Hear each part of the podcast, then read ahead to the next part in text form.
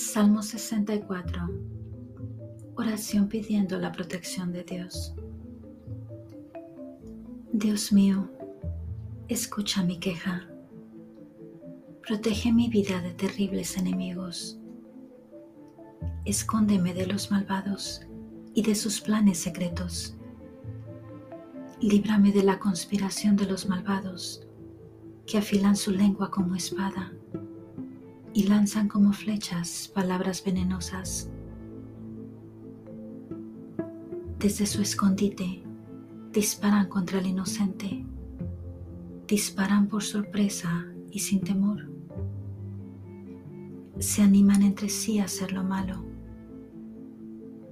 Planean poner trampas escondidas y piensan que nadie podrá verlos, que nadie investigará sus maldades. Pero aquel que puede conocer los pensamientos más íntimos del hombre hará la investigación.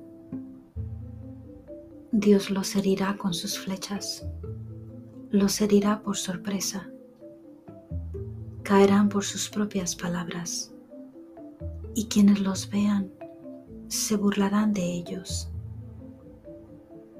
Entonces todos honrarán a Dios y hablarán de sus acciones comprenderán lo que Él ha hecho.